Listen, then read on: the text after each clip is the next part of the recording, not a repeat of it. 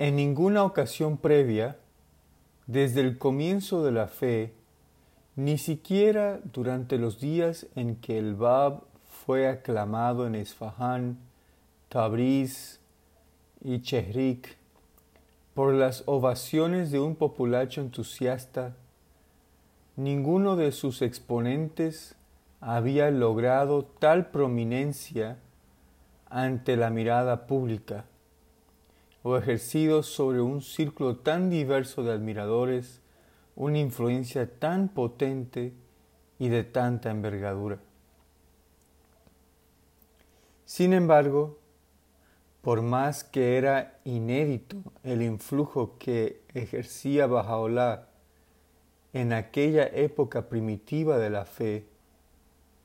mientras vivía en Bagdad, su radio de influencia era por entonces modesto comparado con la magnitud de la fama que, al concluir esa misma época, y, mediante la inspiración inmediata del centro de su alianza, adquirió la fe tanto en el continente europeo como en América.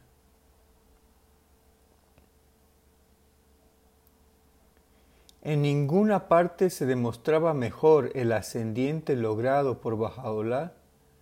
como en su destreza en ensanchar la hechura y transformar el carácter de la comunidad a la que pertenecía. Aunque él mismo era nominalmente un babí, aunque las disposiciones del Bayán se consideraban todavía vigentes e inviolables, pudo inculcar un patrón que, si bien no era incompatible con sus doctrinas, éticamente era superior a los más elevados principios que había establecido la dispensación Babí. Las verdades saludables y fundamentales abogadas por el Bab, que habían quedado oscurecidas descuidadas o tergiversadas, fueron enunciadas además por Bajaolá, reafirmadas y destiladas de nuevo sobre la vida corporativa de la comunidad y sobre las almas de los miembros que la componían. La disociación de la fe babí de toda forma de actividad política y de toda asociación y faccionalismo secretos. El énfasis puesto en el principio de la no violencia, la necesidad de obediencia estricta a la autoridad establecida, la veda impuesta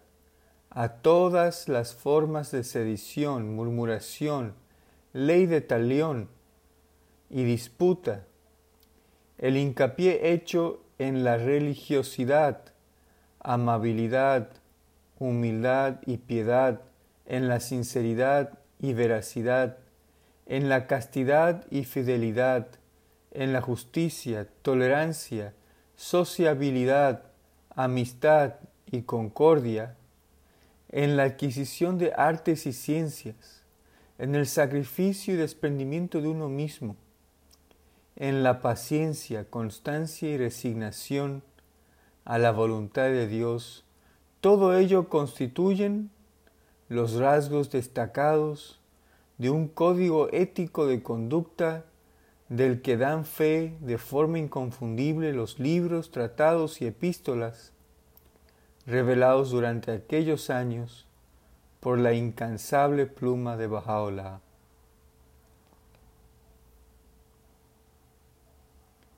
Con la ayuda de Dios y su gracia y misericordia divinas, ha escrito él mismo refiriéndose al carácter y consecuencias de sus propios afanes durante este periodo. Revelamos, cual lluvia copiosa, nuestros versículos y los enviamos a las diversas partes del mundo. Exhortamos a todos los hombres particularmente a este pueblo, mediante nuestros sabios consejos y admoniciones amorosas, y les pedimos que no se entregaran a la sedición, pendencias, disputas o conflictos. Como consecuencia de esto, y mediante la gracia de Dios, el descarrío y la insania trocáronse en piedad y comprensión, y las armas de guerra se convirtieron en instrumento de paz.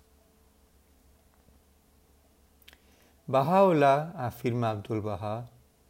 ejercitó a su regreso de Soleimanie tales esfuerzos por educar y capacitar a su comunidad, reformar sus modales, regular sus asuntos y rehabilitar su suerte, que en un breve periodo todos estos problemas y desmanes fueron aquietados y la mayor paz y tranquilidad reinó en los corazones de los hombres. Y en otro lugar, cuando se establecieron estos principios fundamentales en el corazón de este pueblo, actuaban en todo lugar de tal manera que, a los ojos de las autoridades, ganaron fama por la integridad de su carácter, la constancia de su corazón, la pureza de sus intenciones, lo loable de sus actos y la excelencia de su conducta. El carácter exaltado de las enseñanzas que Bahá'u'lláh propuso durante este periodo quizá puede quede mejor ilustrado por la siguiente declaración realizada por él en aquellos días ante un oficial el cual, debido a la devoción que profesaba a su persona, un malhechor, había dudado en infligir al criminal el castigo que se merecía. Decidle que nadie en este mundo puede reclamar relación ninguna conmigo, excepto quienes, en todos sus actos y conducta, siguen mi ejemplo,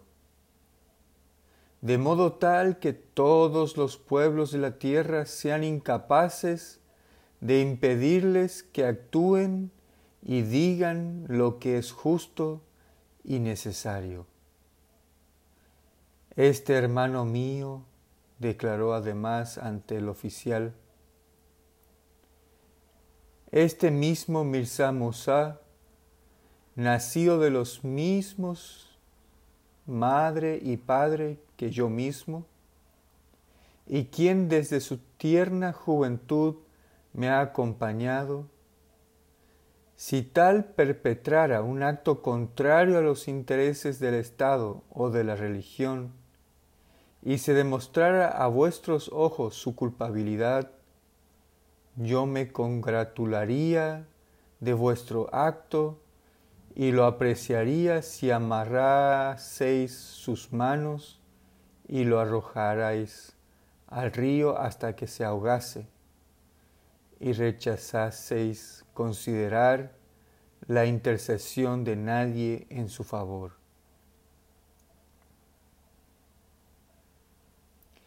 En otro caso inconexo, deseando recalcar su enérgica condena de todos los actos de violencia, había escrito,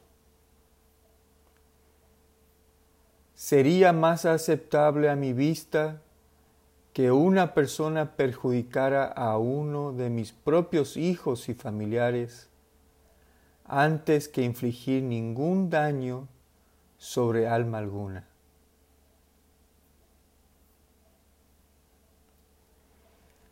La mayoría de quienes rodeaban a Bajaola, refirió Nabil,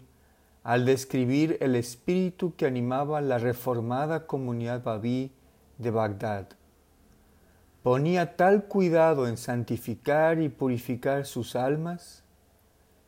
que no consentían que brotase palabra alguna de sus labios que pudiera no ser conforme a la voluntad de Dios, ni daban paso alguno que fuera contrario a su beneplácito. Cada cual, relata, había convenido en un pacto con otro condiscípulo suyo,